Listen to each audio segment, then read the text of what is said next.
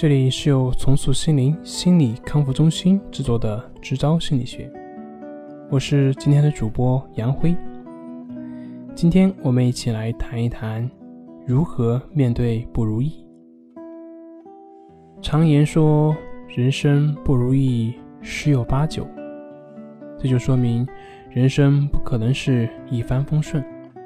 当遇到不如意的事情怎么办呢？如果明白以下四点。就不会造成太大的心理问题。一是说明你有明确的目标，也就是说，如意是主观的东西，说明你有明确的目标以及主攻的方向。不如意就是没有达到预期的目标，没有达到预期目标本身并不是问题，问题是它和自尊心和你的面子。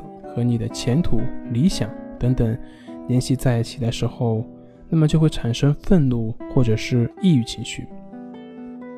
如果你接受这个现实，再调整一下目标，找到另一个兴奋点，那么不如意的事情就成了你成长的阶梯。第二，就是它是对心智的考验。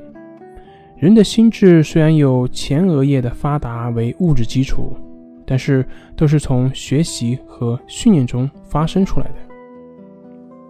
吃一堑长一智和从今沧海难为水，除却巫山不是云，就足以说明这一点。第三点就是修改原有的处事经验，原有的必然会影响现在的，而现在的呢不是原有的。如果用原有的经验来对待现在已有的问题，那么就会心理僵化，它是不灵活的体现。当出现了不如意的事情之后，要分析固着的一些心理阴影，学习和现实相符的知识，总结失败的教训，从而丰富自己的经验，这也是心智成长的途径。第四点就是要明白，不确定性才是世界的真相。这个世界不是为你设置的，事物是不以你为中心而运转的。